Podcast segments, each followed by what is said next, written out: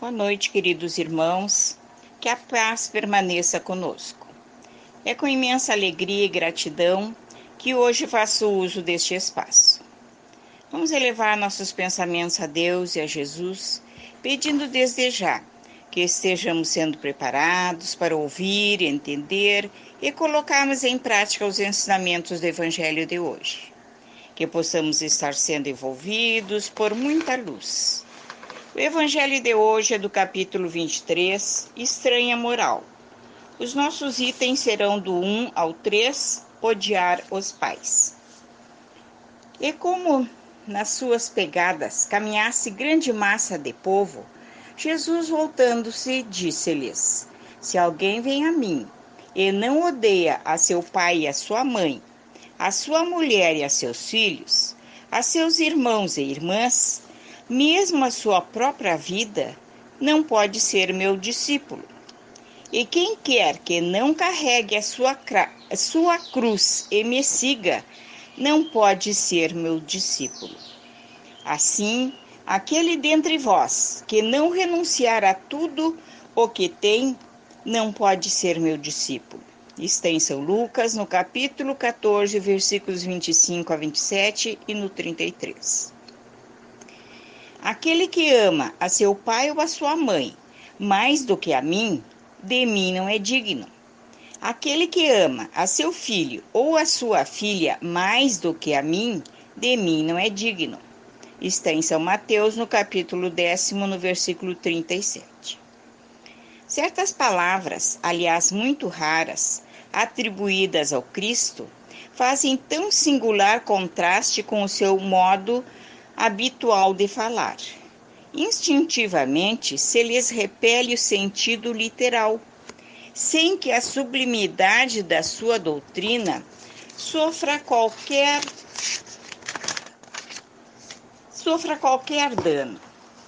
Escritas depois de sua morte, pois que nenhum dos evangelhos foi redigido enquanto ele vivia, lícito é acreditar-se que em casos como este, o fundo de seu pensamento não foi bem expresso, ou, o que não é menos provável, o sentido primitivo, passando de uma língua para outra, há de ter experimentado alguma alteração. Basta que um erro se haja cometido uma vez para que os copiadores o tenham repetido, como se dá frequentemente com relação aos fatos históricos. O termo odiar nessa frase de São Lucas, se alguém vem a mim e não odeia seu pai e a sua mãe, está compreendido nessa hipótese. A ninguém acudirá atribuí-la a Jesus. Será então supérfluo discuti-la, e ainda menos tentar justificá-la. Importaria primeiro saber se ele a pronunciou, e em caso afirmativo, se na língua em que se exprimia a palavra em questão tinha o mesmo valor que na nossa. Nessa passagem de São João, aquele que odeia sua vida neste mundo a conserva para a vida eterna. É indubitável que ela não exprime a ideia que lhe atribuímos. A língua hebraica não era rica e continha muitas palavras com várias significações. Tal, por exemplo, a no Gênese designa as fases da criação, servia simultaneamente para exprimir um período qualquer de tempo e a revolução diurna. Daí mais tarde, a sua tradução pelo termo dia e a crença de que o mundo foi obra de seis vezes 24 horas. Tal também a palavra com que se designava um camelo e um cabo, uma vez que os cabos eram feitos de pelos de camelo. Daí o haverem na traduzida pelo termo camelo, na alegoria do buraco da agulha. Cumpre ao demais se atenda aos costumes e ao caráter dos povos, pelo muito que influem sobre o gênio particular de seus idiomas. Sem esse conhecimento, escapa a miúde o sentido verdadeiro de certas palavras, de uma língua para outra. O mesmo termo se reveste de maior ou menor energia. pode numa envolver injúria ou blasfêmia e carecer de importância noutra, conforme a ideia que suscite. Na mesma língua, algumas palavras perdem seu valor com o correr dos séculos. Por isso é que uma tradução rigorosamente literal nem sempre exprime perfeitamente o pensamento, e que para manter a exatidão se tem às vezes de empregar não termos correspondentes, mas outros equivalentes ou perífrases.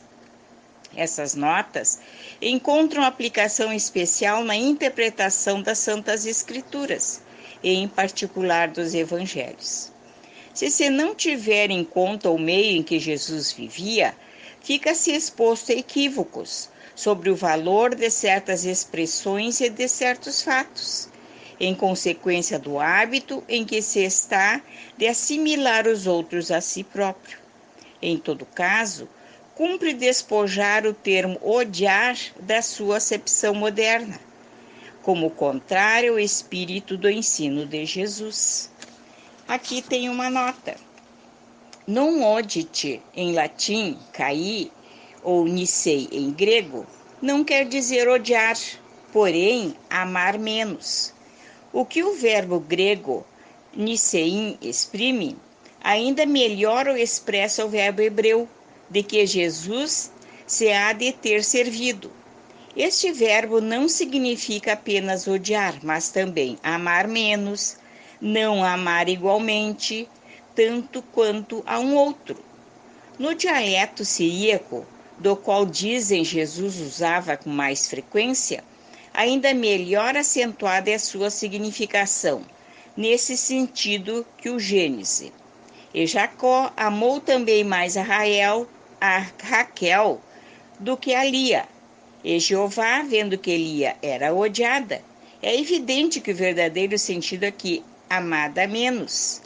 Assim se deve traduzir.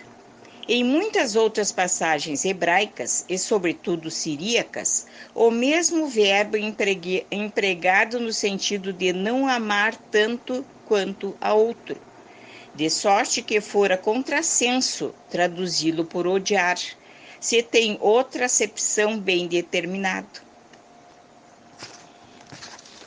Então, como vimos, meus irmãos, quando não tínhamos os esclarecimentos dos espíritos, nos era difícil entender certas falas atribuídas a Jesus, ou mesmo as parábolas, que tantos ensinamentos nos trazem. Como vimos, não é odiar, é amar menos, é colocar em primeiro lugar o aperfeiçoamento espiritual. Nós não precisamos desprezar ninguém para seguirmos os ensinamentos de Cristo. Mas a nossa lição de hoje, nós podemos encará-la como um desapego, pois muitas vezes nos esquecemos que a família é um empréstimo, que não somos donos de nossos pais, de nossos filhos, e que nós estamos juntos é para evoluir, para polir arestas, sermos úteis usando dessa união. Muitas vezes somos tão apegados a nossos familiares que não imaginamos sobreviver sem eles. Nada fazemos sem o aval deles e eles também muitas vezes agem assim para conosco. Nos tornamos bengalas uns dos outros. E isso é prejudicial, tanto para um quanto para o outro, porque o crescimento espiritual é individual e nós temos de exercitar o nosso livre-arbítrio, mostrar que estamos maduros, que sabemos usar os ensinamentos que nos foram transmitidos. Aqueles que estão sob nossa responsabilidade, devemos dar-lhes bons exemplos para que saibam enfrentar a vida com fé, buscando sempre orientação num ser superior que jamais nos desampara. Só estaremos aptos para seguir realmente Jesus quando aceitarmos que todos somos iguais, não importando a família que pertencemos, que sobrenome nós recebemos. Só estaremos aptos a seguir quando houver realmente o desapego de tudo e de todos que nos foram emprestados. Só estaremos aptos a seguir a Jesus quando as facilidades do mundo não mais nos fizerem falta.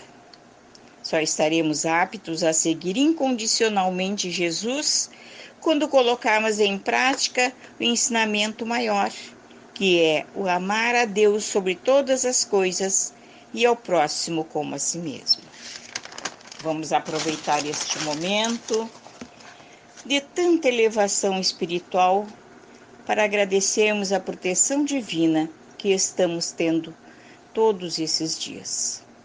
E vamos pedir por todos os que sofrem dores físicas, dores morais, que todos possam elevar o pensamento a Deus, a Jesus e encontrar nele o refúgio que estamos necessitando. Vamos pedir por nós mesmos que sejamos envolvidos por muita luz, por muita força, por muita esperança. Pedimos por nossa cidade, estado, enfim, pelo mundo inteiro, que todos recebam fluidos salutares. Vamos pedir pelas nossas águas, que sejam colocados nelas remédios para nosso equilíbrio físico e espiritual e agradecemos a todos os irmãos encarnados e desencarnados que estiveram conosco. Boa noite, queridos irmãos. Que bênçãos divinas nos cubram nesse instante.